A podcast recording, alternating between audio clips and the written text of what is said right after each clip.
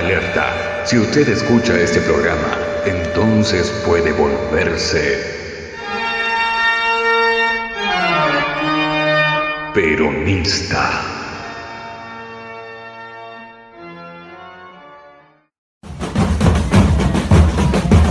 En las tierras del sur existe un país añorado, la tierra prometida, el sueño hecho realidad, tierra de abundancia, justicia social, un país de trabajadores, de alegría y de igualdad, un país que ama a su pueblo, un país justo, libre y soberano. Bienvenidos al país de Peronia. Érase una vez en Peronia, todos los jueves a las 20 por Radio Tren Topic.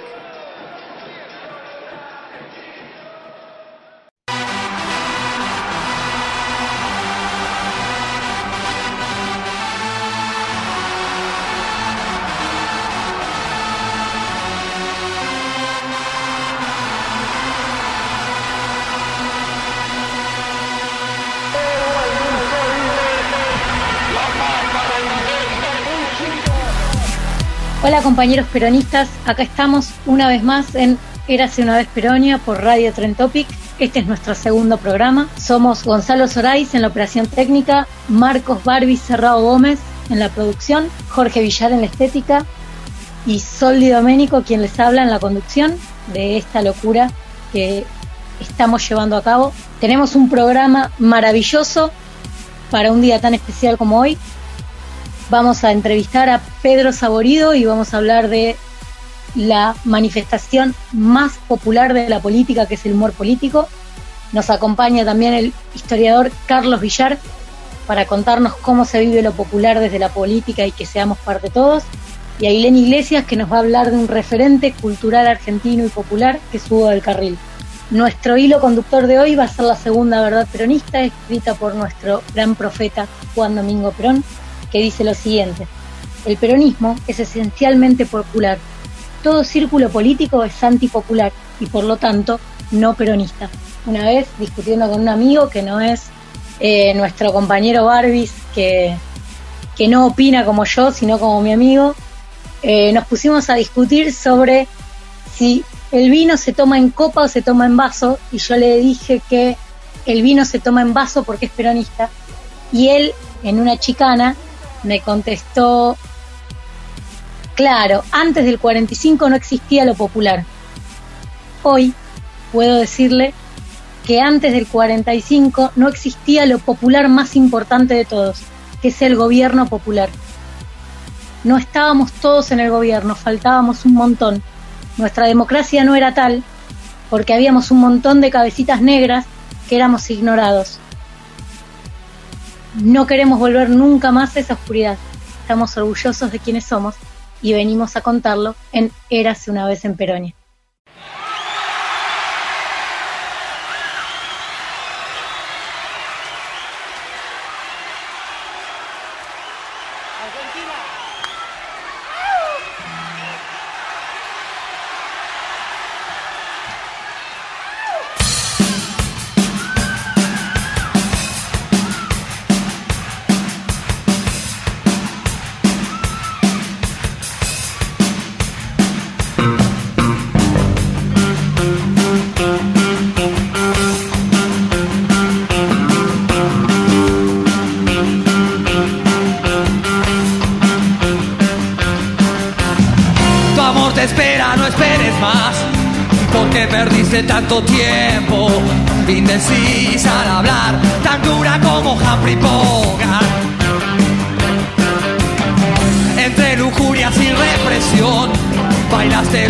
De moda, y era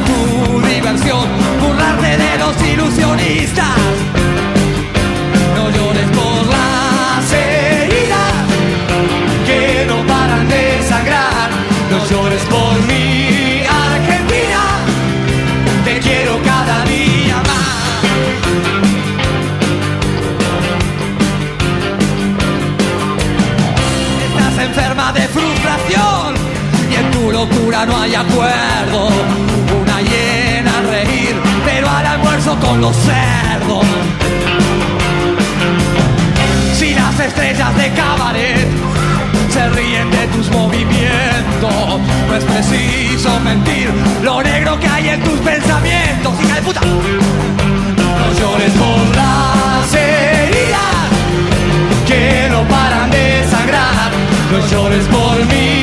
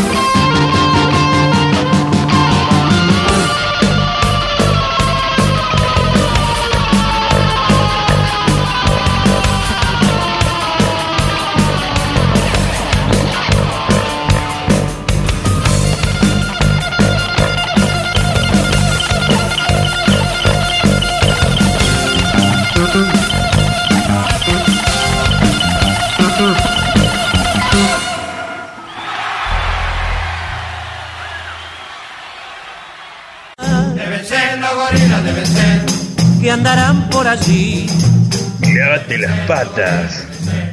Qué olor a negro. Qué olor a charipán. Corta la bocha.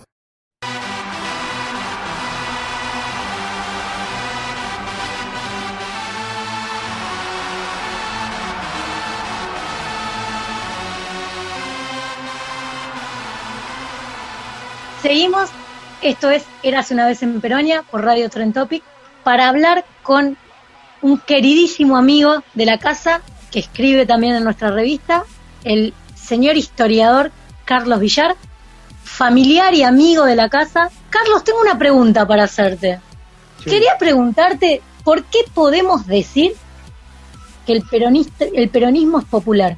Bueno, eh, un agradecimiento por la invitación. Bueno, podemos definirlo a partir de la segunda de las 20 verdades peronistas, para poder enhebrar un poco todo este tema, donde define Perón, en el año 1949, que el peronismo es es- esencialmente popular y que todo círculo político es antipopular y por lo tanto no es peronista.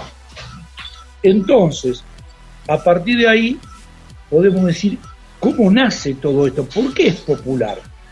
Dice que es popular ¿Qué es porque ser representa... popular?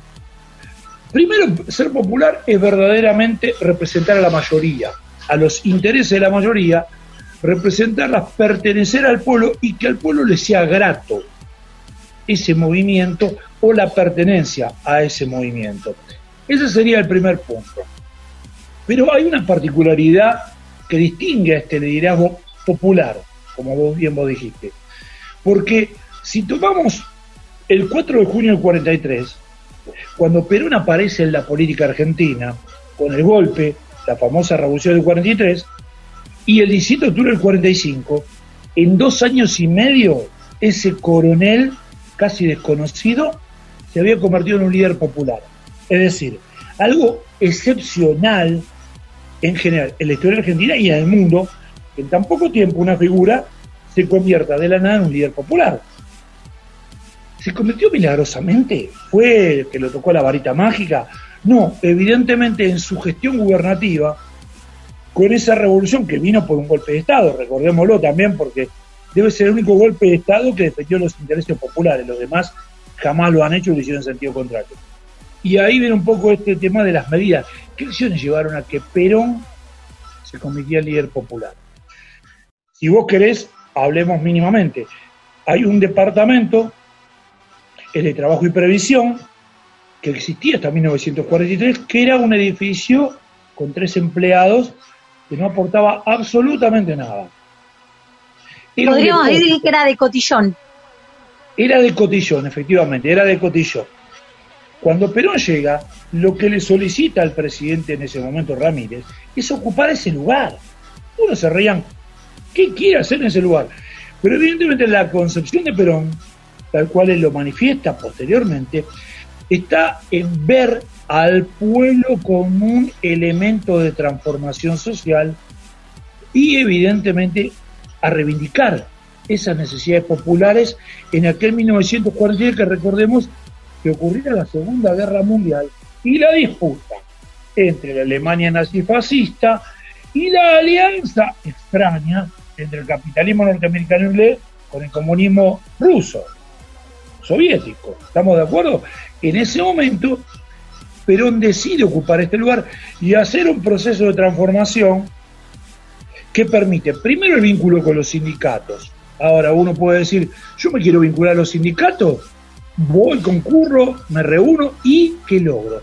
Bueno, las realizaciones concretas, el vínculo, el trato la comunicación y las acciones fueron los que llevaron a que Perón aumentar el número de sindicatos, dejar entrar los trabajadores a la Secretaría, digo Secretaría porque luego Perón por un, a pedir, le solicita a Farrell la creación de la Secretaría de Trabajo y Previsión, que es la herramienta de transformación, entonces a partir de ahí aumento de sindicatos, aumento de eh, mejora en las condiciones laborales, escuchar las demandas de los trabajadores, creación del estatuto del peón de campo, mejoras salariales, como dijimos, en, mirá vos que una fecha que nos queda cercana es el, el 20 de octubre, de diciembre de 1945, cuando se establece el aguinaldo, pero no solamente eso, se establece el aguinaldo, las vacaciones pagas, las este, indemnización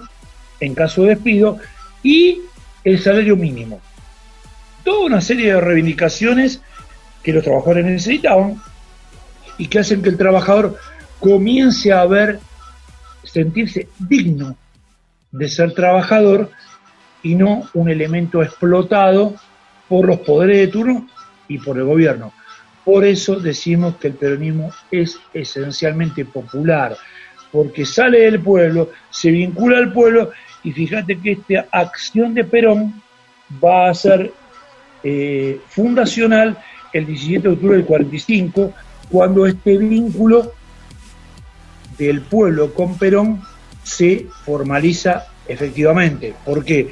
Porque Perón está preso desde el 12 de octubre y la presión popular y el 17 de octubre liberan a Perón de los intereses de la oligarquía y el pueblo recupera a su líder y va a recuperar con él un proyecto social que lo va a incluir. Qué interesante, me quedé con lo que contabas del aguinaldo, las vacaciones pagas, la indemnización. Qué interesante que de golpe con Perón logramos todos los trabajadores ser iguales, tener una democratización en las leyes del trabajo, ser todos un poco más democráticos. No importa de qué trabajabas, vos tenías los mismos derechos que antes no ocurría. Efectivamente, y tampoco no importa qué pensaba, porque en aquel momento no se, eh, hay un criterio a veces equivocado, que las mejoras eh, son para, no, no son para. Cuando dicen aumento de trabajadores municipales, no le preguntan si es comunista, si es socialista, si es ateo, si es homosexual, no se pregunta nada el beneficio es al conjunto, por lo tanto no hubo una actitud discriminatoria en función de este, este responde a mis intereses o no responde a mis intereses. Y eso es algo que la oligarquía y los intereses muchas veces este, hábilmente utilizan para dividir a los trabajadores. Esta dicotomía que plantea siempre la, la oligarquía de decir que darle más derechos al otro es restar darle derechos al uno, ¿verdad? Siempre ese, ese sentimiento que deja velada la oligarquía que si nosotros estamos favoreciendo al trabajador, estamos perjudicando al empleador. Mira, efectivamente, y vos fíjate un detalle importante a esto que te referías. Y si querés, en algún momento podemos hacer un puente al presente, ¿viste? Como agarrar el túnel del tiempo, una vieja serie de los años 60 y viajar hacia el presente, del 45 a la actualidad. Fíjate que eso no es ni más ni menos que una política redistributiva, porque es reparto de riqueza. Es decir, esos sectores reasignan recursos en la torta a los sectores populares. Acá tenemos que entender una cosa, si agarramos la torta, eh, dice el dicho que el que parte y reparte se queda con la mejor parte. Si el Estado no corta en función de los intereses populares, va a cortar solamente los intereses del capital. ¿En función de qué? De sus propios intereses. Esta política de poner plata a estos sectores no solamente, fíjate, los reivindica a esos sectores como tal, ejemplo, a mis abuelos, a mis tíos, a mis viejos en aquel momento, sino que además genera una dinámica económica que hace que todas las demás, como la economía es una cadena, como dice Martín Fierro, el fuego siempre calienta de abajo para arriba. Si vos pones plata de abajo, activa el comercio, se activa el consumo y aumenta la demanda de la pyme de la fabricación y por ende automáticamente presiona para la mejora de salarios de esos sectores también que rechazan estas medidas populistas. Fíjate vos cómo entonces todo funciona como una cadena. Claro, nosotros estamos planteando desde el peronismo la cadena inversa a lo que se plantea desde el neoliberalismo. Ellos nos plantean la política del derrame desde arriba hacia abajo, cuando nosotros planteamos desde abajo hacia arriba, para que sea todo mucho más equitativo. Por eso te cité al Martín Fierro que el fuego siempre calienta, como decía José Hernández, de abajo por arriba. Es un principio elemental. Entonces, obviamente, en nuestra concepción solidaria y popular, entendemos que si vos pones esos recursos ahí abajo, evidentemente eso va a generar un aumento de la demanda de esos sectores, que además son sectores empobrecidos y demandantes. ¿Estamos de acuerdo? No la banca anotar para llevársela a, Punta del Este, a Suiza o a Caimán o a Panamá. ¿Estamos de acuerdo? Entonces, eso va a motorizar todo tipo de consumos. Consumos este, alimentarios, si vos querés, pasar de tener una tercera marca a comprar una de segunda o de primera, si te gusta el ejemplo, o a concurrir más a la carnicería, o a comprar una lata de pintura, o a cambiar la chapa de la casa, o a decidirse a irse de vacaciones. Fíjate vos toda la oferta económica que genera esta activación de abajo hacia arriba de la economía. Por eso son modelos completamente antagónicos. Claro, y también trae un beneficio a nivel ideología, que quizás lo pienso ahora, cuando uno tiene cubiertas sus necesidades básicas, ¿no? Pienso en una frase que dice que eh, nos mantienen ocupados pensando en el pan para que no pensemos en otra cosa.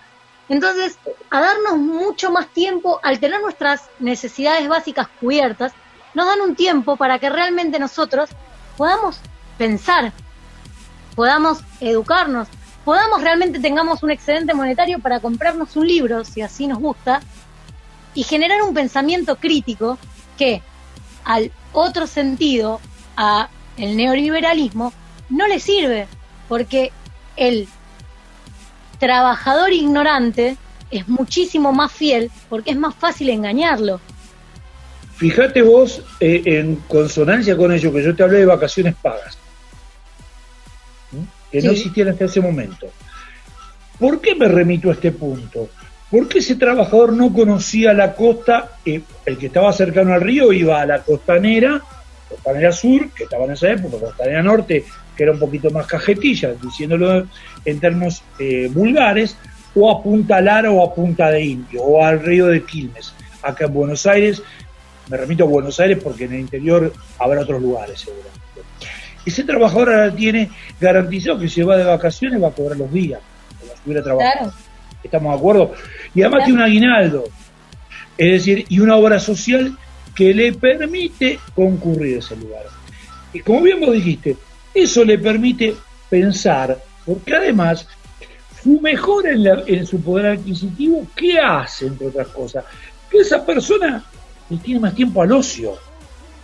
Y el ocio, recordémoslo, y perdón, no quiero ofender a nadie por la comparación que lo voy a hacer, pero la filosofía griega nace justamente de la bonanza de Atenas y la posibilidad que tenían los muchachos, perdón por el término, de rascarse el higo durante una parte de sus días. ¿Estamos de acuerdo? ¿Por qué? Porque eso permitía que el sostén económico que tenía esa ciudad-estado les permitiera llevar el pensamiento filosófico que demandaba tiempo y evidentemente una demanda de mirar la naturaleza y mirar al otro. Si vos estás corriendo para ganar el mango, ese tiempo no lo tenés. Y por ende sos rehén de ese tipo de política mucho más fácil. Claro, y todas estas políticas también llevaron a algo que es muy interesante, que es, yo lo veo como la pérdida de la exclusividad oligarca. No podemos dejar de pensar cómo cambió el panorama y el paisaje marplatense cuando empezaron a existir los hoteles sindicales, como un núcleo duro del veraneo oligarca se volvió una ciudad también para los cabecita negra. Eh, hay un, un, detalle que a veces se olvida, que este desarrollo no solamente en Mar del Plata, sino que se va a dar en el partido de la costa. ¿Estamos de acuerdo? Lo que hoy sería de San Clemente a Mar de Ajó. ¿Por qué?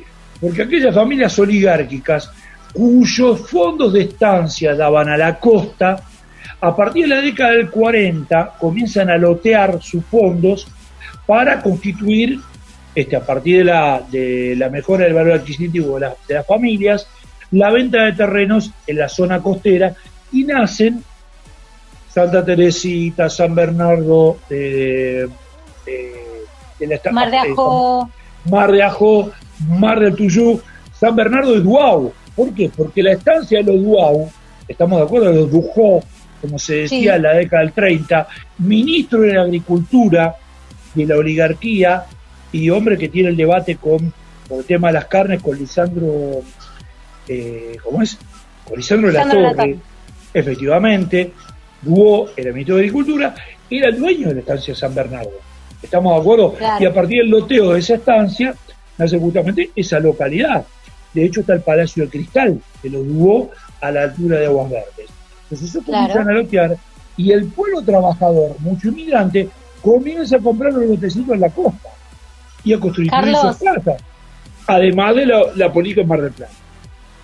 Carlos, para cerrar, ¿lo popular y la patria es el otro? Lo popular y la patria no pueden ser separados. Si es popular, es patria. Y si es patria, es la patria en tanto el otro. No en torno en, mi propia persona, porque si no sería una concepción individualista y ahí entraríamos en la concepción neoliberal. Gracias por acompañarlos, Carlos. Un placer escucharte como siempre. Muchísimas gracias a ustedes. Hasta luego. Hasta luego.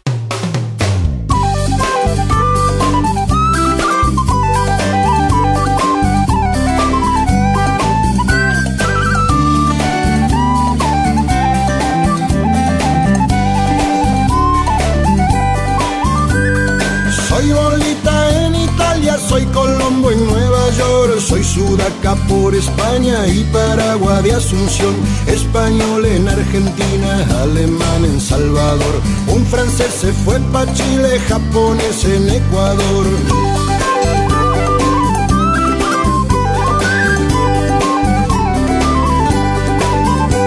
El mundo está mueblado con maderas del Brasil y hay grandes agujeros selva misionera.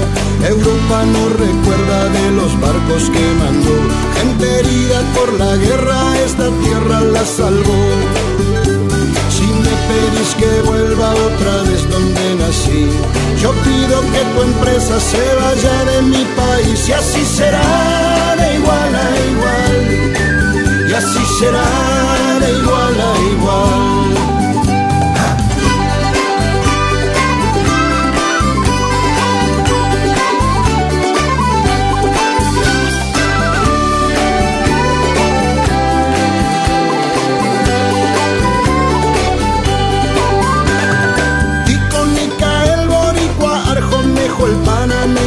Hacen cola en la embajada para conseguir un sueño en ladrón, lleno de antecedentes. Si lo para inmigración, pide por el presidente.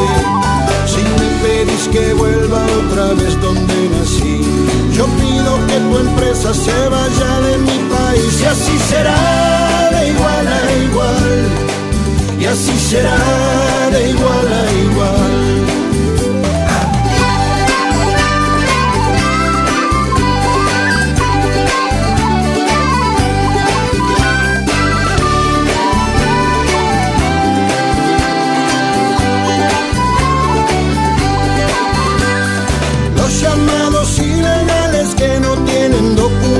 Son desesperanzados, sin trabajo y sin aliento. Ilegales son los que dejaron ir a Pinochet.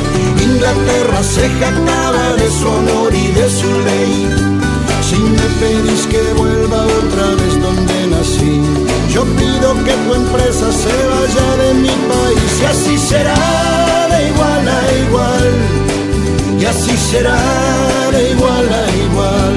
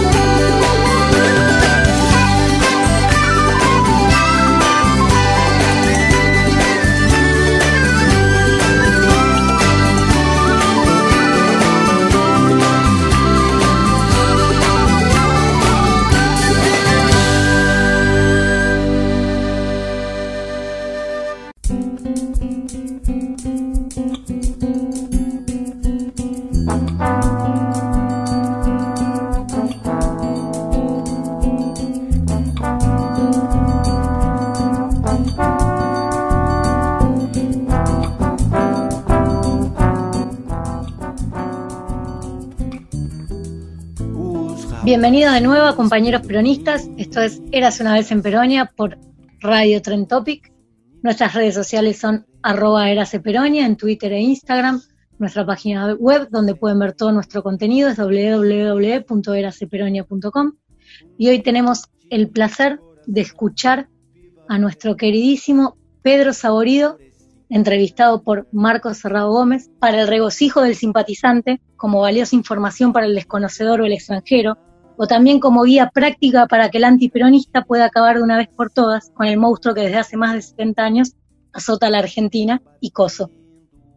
27 relatos, 74 reflexiones y más de 140 metáforas, además de este programa de radio, para que Pedro Saborido nos cuente lo que es el humor y el peronismo. Hola, ¿cómo te Hola, quería agradecerte un montón que, te hayas prestado. Estuve leyendo, por ejemplo, pero te lo cuento a título a vos, estuve leyendo la entrevista que, que salió en el libro de Axel Kichilov, muy, muy interesante tuya, y quería decirte que me encanta leerte, sos un grande, y tu manera de hacer, de tu manera de hacer política y política y humor es maravillosa. Y acercar la política a lo popular es nada, yo nada más puedo expresarte mi, mi adoración por vos. Y, bueno, bueno, muchas gracias. Mí me gustaría empezar este, algo que es complicado, ¿no? Que, que, puede ser, em, ¿qué es lo popular para vos? Mira, lo popular no tiene por qué ser ni bueno ni malo. Es lo que pertenece al pueblo, eso está claro. Y hay cosas populares que evidentemente, para mí, en mi criterio, pueden ser mejoradas, ¿no? Eh, pero después están las otras, que son las básicas, las mejores, las más interesantes, y que tienen que ver de alguna manera con cómo vemos nosotros, eh, digo nosotros, un sector a la vida. Ese sector al que por ahí pertenecemos, con matices, eh, piensa que todo el mundo tiene derecho a lo mismo. Y en el caso del peronismo, eh, lo busca buceando en el capitalismo, armando alternativas, eh, negociándolo, combatiéndolo no en términos de destruirlo, sino casi como quien busca un acuerdo. Eh, por lo menos en el peronismo hoy es eso. ¿Por qué? Porque hoy tiene que triunfar hoy. El peronismo triunfa todos los días, minuto a minuto. Obviamente, cada milímetro de felicidad del pueblo, de la gente, es un milímetro ganado por el peronismo. Es otro triunfo. O sea que no hay un triunfo final, más que la felicidad del pueblo, que podría ser, sí, la última estación del peronismo, ¿no? Pero mientras tanto, eh, cada milímetro de felicidad vale la pena y es un triunfo. Qué, interesante esto que me decís, porque eh, básicamente a, la historia, a lo largo de la historia de la humanidad, este, cuántos kilómetros nos ha traído poder definir lo que es popular, ¿no? Lo popular como lo berreta, oh. como lo barato, como aquello que... También lo, es a veces. También hay cosas populares que son berretas y baratas, ¿no? Digo, también puede ser muy popular este, pegarle a uno porque es hincha de otro club. En todo caso es como una pasión excedida de cauce, ¿no? Como algo que es muy lindo, que es ser hincha de un club que en determinado momento despliega un lado oscuro. Estoy hablando de Star Wars, pero de verdad digo, tiene un lugar donde eso se puede convertir en algo malo. Sí, nos genera contradicciones también. En No, las contradicciones que te generan es saber que algo hermoso se puede transformar en algo nefasto. Hay que entender eso, no, no, no son, las cosas son dinámicas, no, no, son objetos, eh, digamos, blindados y sólidos y, y, totalmente establecidos en un momento. Van, van cambiando y en un momento esto se puede ir a la mierda. Es como un asado, como una borrachera o como cualquier cosa. Sí, yo cuando, cuando te mencionaba lo, de las contradicciones quería meterme un poco en, estos consumos culturales que tenemos o en estas cosas que, tenemos que eh, a veces como peronistas nos gustan, pero me quería meter un poco tal vez en ese tema, ¿no? Esto de siendo peronista vos no podés hacer. O sea, no, no, el peronismo no, no, no establece un nombre nuevo, sino el que es. Y a partir de ahí, bueno, buscará ser un mejor ser humano, pero no parte de un hombre eh, nuevo, en tanto no debería este, gustarte James Bond. estás hecho de eso, qué sé yo qué sé yo, que elegís a los seis años. En todo caso habrá que hablar con tus padres, porque te gusta vos o tus, o tus amigos, o alguien, no sé, con alguien, con la cultura. Y, vos no sos eh, el responsable que te guste James Bond. Sos en una parte, y en otra parte es aquello que apareció en tu vida, en tu vivir, en el disfrute. Podríamos contradecir, y bueno, ¿y por qué James Bond puedo así contradecir todo el cine, que es entretenimiento vacuo, que nos distrae y nos amansa para que podamos producir mejor las otras obras. como, como pollos en un criadero que es la ciudad, y entonces nosotros vamos, trabajamos, pues disfrutamos con lo que sea, y de pronto disfrutaste con el James qué sé yo. Se podría hasta el cine todo es una gran este, causa eh, antipopular, visto desde el punto de vista eh, el opio de los pueblos, ¿no? La religión, la televisión, el entretenimiento como, como opio. A ver, hay alguien que, que, explica todo esto muy bien, que es, Daniel Santor, que yo eh, tomo muchas cosas y, en, y, en, este caso está hablando de algo que tiene que ver con un goce de la vida a partir de lo que sos y lo que sos capaz de gozar, no de lo que deberías gozar una reeducación del hombre, ¿no? En tu caso uno será aprender a partir de los valores, pero no negar si te gusta el jazz, te gusta el tango, la historia empieza en este momento para que sea feliz, no el día que... Ahora, como militante, vos querés después elegir que no, no mirar más James Bond. Lo que por ahí no vas a poder evitar es que te haya gustado. En todo caso, podrás ver de qué manera te deja de gustar o cómo haces para que te deje de gustar. Por ahí alguien viene un día y te cuenta algo y te dice dos o tres cosas, James Bond, y a partir de eso te deja de gustar. ¿Entendés lo que digo? Pero eso tiene que ver con algo que te ocurra casi como una reeducación. Y en ese sentido acá no, cuando, cuando Santoro explica muy bien que, el, peronismo trabaja por el deseo, por el goce inmediato, por, una felicidad inmediata, ¿no?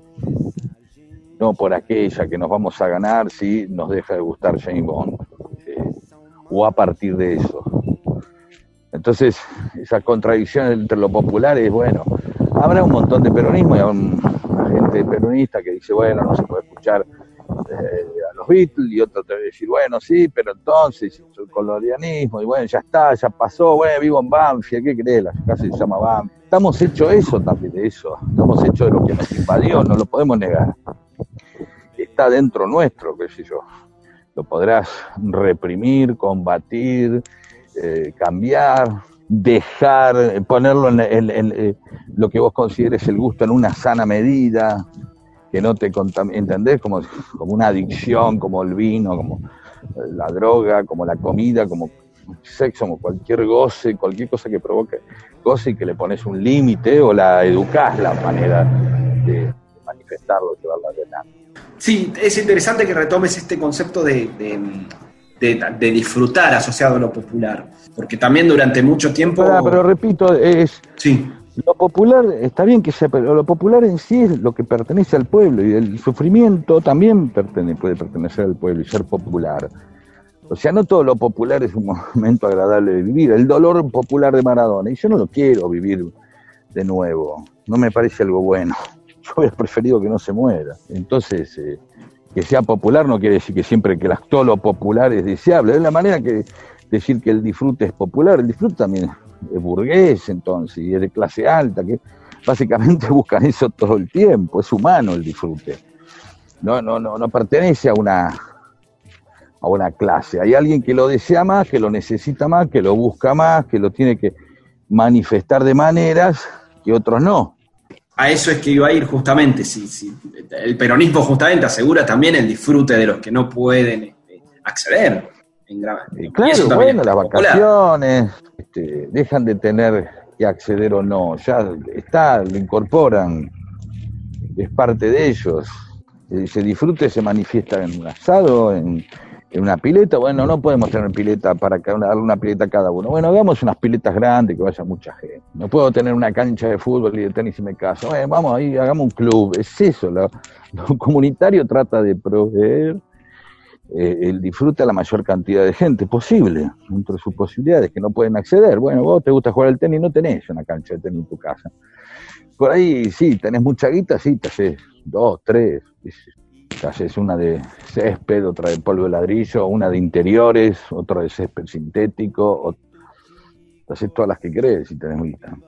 Ahora, como no tenés guita, vas a un club. o no tenés ganas de tener una en tu casa, pero esa ya es una lección, ¿no? Es, ¿no? como, determinadas cosas, o sea, que un tipo que tenga mucha guita, roca, no tenga una Kawasaki o, una Harley Davidson, es una decisión, decide tenerla o no tenerla, listo. Hay un montón de gente que decía tenerla, pero no pueden decidir tenerla o no, digo, básicamente no, no pueden tenerla. La, la, otra opción, si es un deseo o es la capacidad de poder. Bueno, habrá alguien que dice, bueno, no puedes tener una Harley Davidson, puedes tener una otra moto de una más barata y puede ser tan buena. Y, ¿Entendés? Capitalismo se ocupa de todos.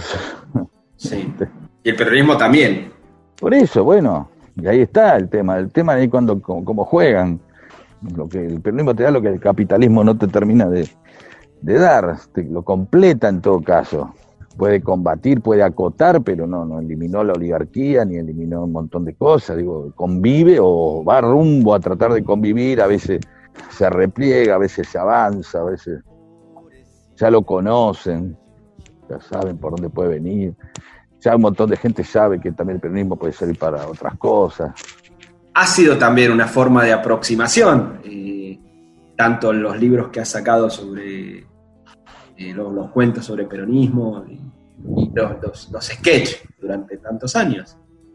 Claro, claro, sí, sí, sí, pero es una manifestación más cultural de, un fenómeno como el peronismo que, ya es cultural.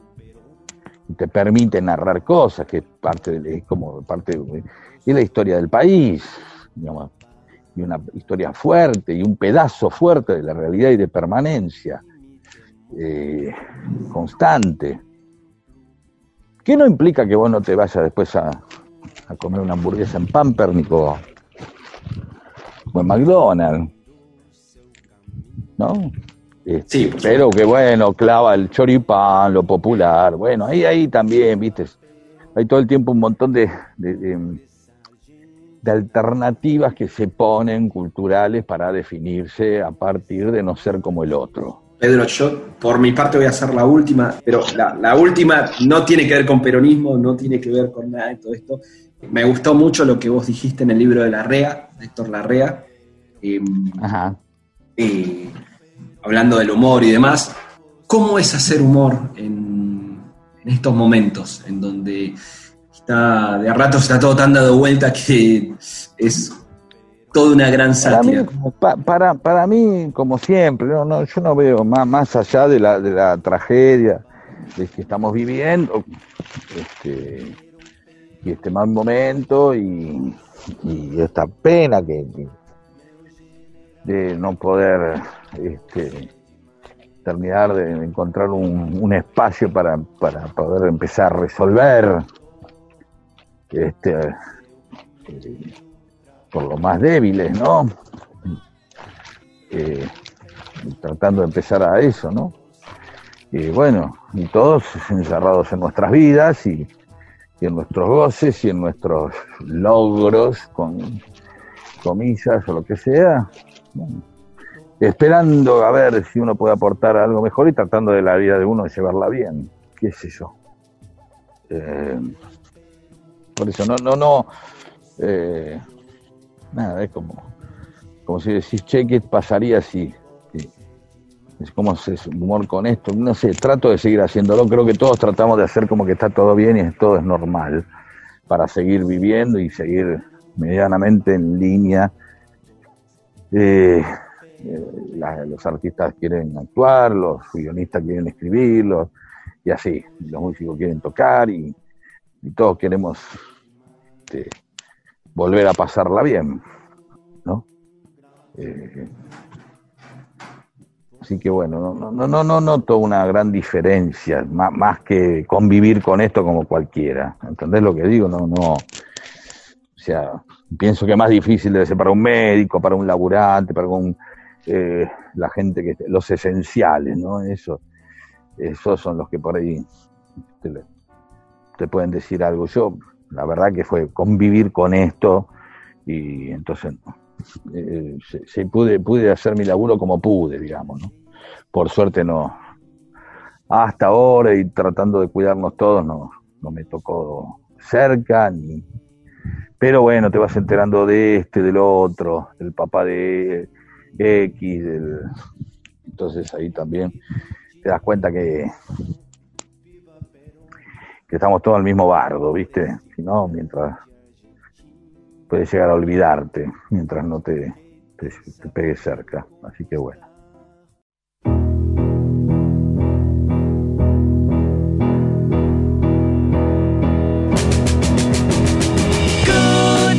sunshine.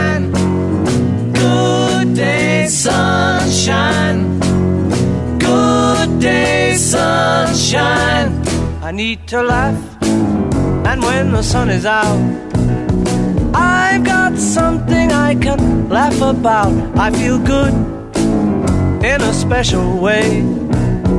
I'm in love, and it's a sunny day. Good day, sunshine. Good day, sunshine. Good day, sunshine. We take a walk, the sun is shining down. Burns my feet as they touch the ground.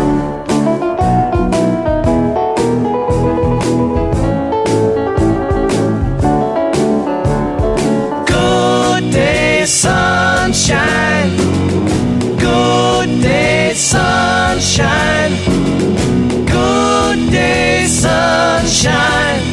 Then we lie beneath a shady tree. I love her and she's loving me.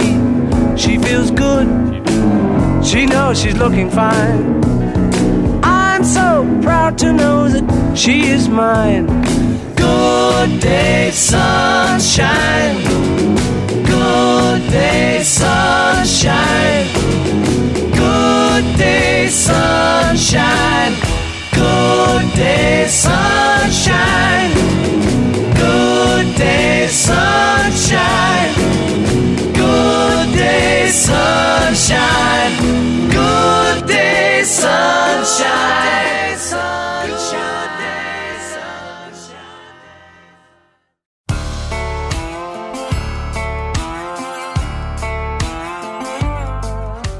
Gracias compañeros por seguirnos. Ahora vamos a hablar de algo que nos emociona mucho y que es parte de nuestra historia peronista. Vamos a hablar de Piero Bruno Hugo Fontana Bertani, que ustedes me dirán quién es. Es más conocido como Hugo del Carril, que fue un productor, director, actor, guionista y cantante argentino. Ailén, ¿qué nos vas a contar de Hugo del Carril? De Hugo del Carril podemos decir muchas cosas, sin duda. Es un artista polifacético y un profundo arquetipo, creo yo, de nuestros artistas populares. Por eso lo elegí para este segundo programa donde se dialoga sobre este, este ser popular, ¿no? O esta base popular. Hay dos anécdotas que les quiero contar que me parece que pueden servir para pensar cómo la vida personal y artística pueden estar muy entrecruzadas cuando se trata justamente de artistas populares que pensaban también, particularmente en el cine, en un cine masivo, popular y de alta calidad. La anécdota número uno que les voy a contar, muy brevemente ambas anécdotas, es que bueno, como saben ustedes, Hugo del fue un enorme cantante, actor, pero sobre todo uno de los directores de cine más destacados de la historia del cine nacional, aunque posiblemente uno de los más olvidados también, se puede decir eso. Su obra tiene para mí como tres grandes eh, aspectos, lo podemos dividir como en tres grandes partes. En, por un lado, las películas de corte más de melodrama psicológico o de melodrama per se. Otras de corte más urbano, arrabalero, tanguero, que fueron las primeras películas con las que él se inició y, y que tienen también que ver con su identidad como actor y como cantante y otras que tienen que ver de, con el corte más social, que se enfoca en problemáticas de crítica social, podríamos decir. Yo no estoy muy de acuerdo con esa denominación por eso, pero bueno, es como la más aceptada socialmente. Y se animó, como les decía, a géneros mucho más híbridos y, y más complejos, un poco esa es una de las características más interesantes de la filmografía de, de Hugo del Carril, que es muy variada, ¿no? Estamos hablando de géneros policiales, de thriller psicológico, de género fantástico, de musicales. Hizo hasta una miniserie, por ejemplo, ¿no? Una obra siempre independiente, financiada por productoras privadas o por su propio bolsillo en la mayoría de los casos, porque bueno, ustedes saben, hacer cine en Argentina en Argentina no, no, no difiere mucho a través de las épocas.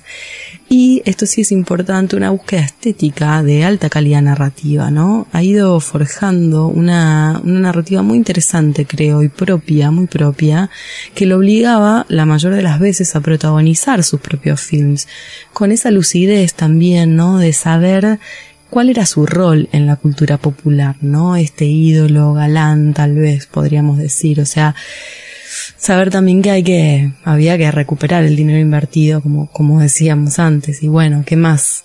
¿Qué más característica que si tenías a, al protagonista principal que, que todos querían, ¿no? Eh, su primer film como director fue Un guapo del 900, como les dije antes, del año 49. Después vino Surcos de Sangre del año 50. Una, una producción española bastante rara del 51 que se llama El negro que tenía el alma blanca.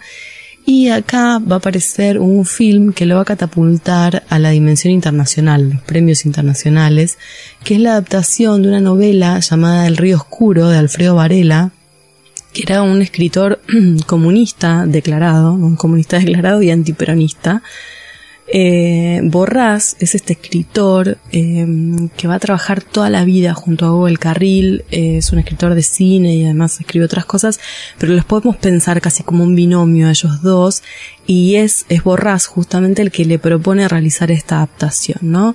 Y Hugo lo cuenta de una manera muy interesante en una entrevista que le hace Mona Moncalvillo en los años 80, que dice lo siguiente, les saqué este fragmento para que ustedes lo, lo escuchen de la propia voz de Hugo del Carril, ¿no?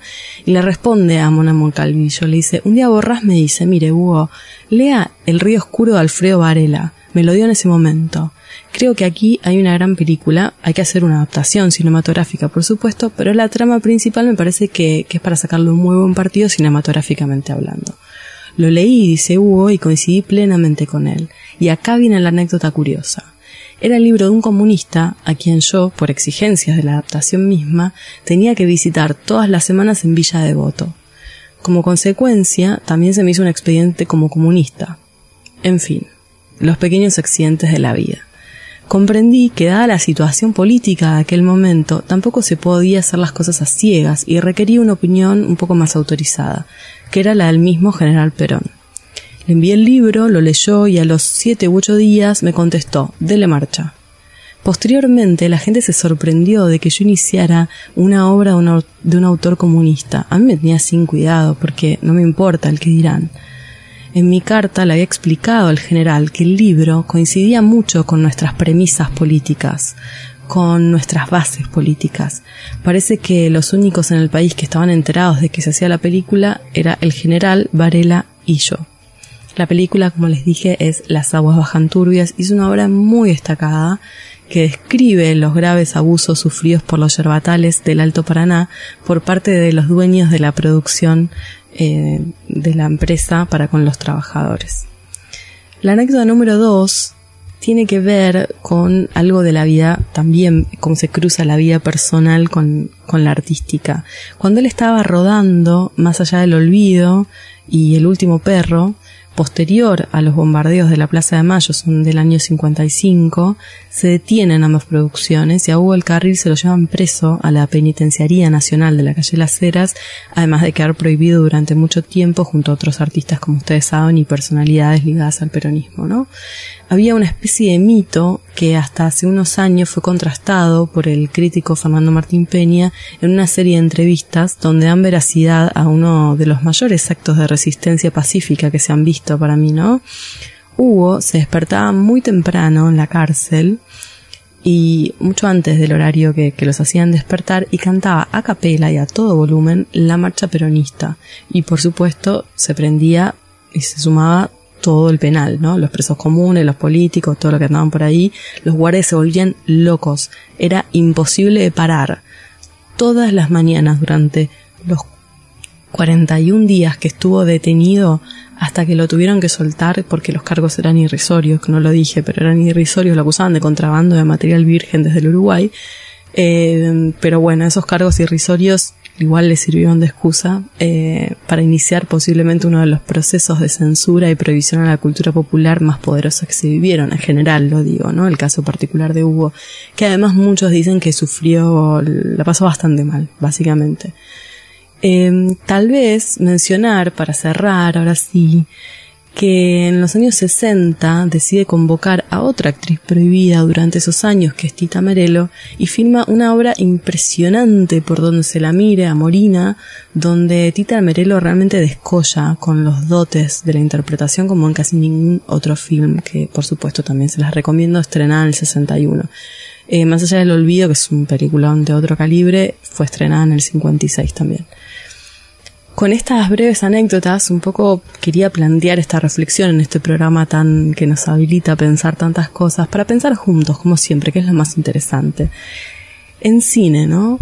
¿Son solamente los films de supuesto contenido de crítica social aquellos que consideramos populares? Porque hay como un imaginario que, si no son así como combativos y qué sé yo, no son populares, ¿no? O no podríamos pensar Eh, o no podría pensarse en todo caso que aquellos que tocan la fibra de nuestro pueblo, que logra emocionarse con una historia o con un personaje y que posiblemente no siempre relata, digamos, de modo directo las penurias de nuestro pueblo, sino que muchas veces lo condensa en la historia de una mujer que va perdiendo la razón poco a poco hasta la locura total como Morina, eh, digamos, ¿no? Como en otro calibre, en otras metáforas. Creo que Hugo, como casi ninguno, entendió firmemente, por eso, eh, entendió firmemente esto, ¿no? Entonces, por eso en realidad el éxito de Las Aguas Janturias, que no lo dije, pero es una película muy, muy exitosa en su momento, sea que en realidad es un melodrama. Es una historia de amor, o sea, básicamente es un melodrama, una historia de amor que ocurre en un determinado contexto donde hay unas fuertes injusticias sociales, donde entonces el amor y la lucha por una sociedad más justa van de la mano. Algo tan difícil de lograr posiblemente como entreverar la vida personal de Hugo con su obra, que sin dudas es nuestro legado. Hasta acá llegamos con Érase una vez en Peronia. Les quería agradecer a todos los que se quedaron. Les agradecemos un montón. Nos vemos la próxima, el jueves que viene a las 20. Chau.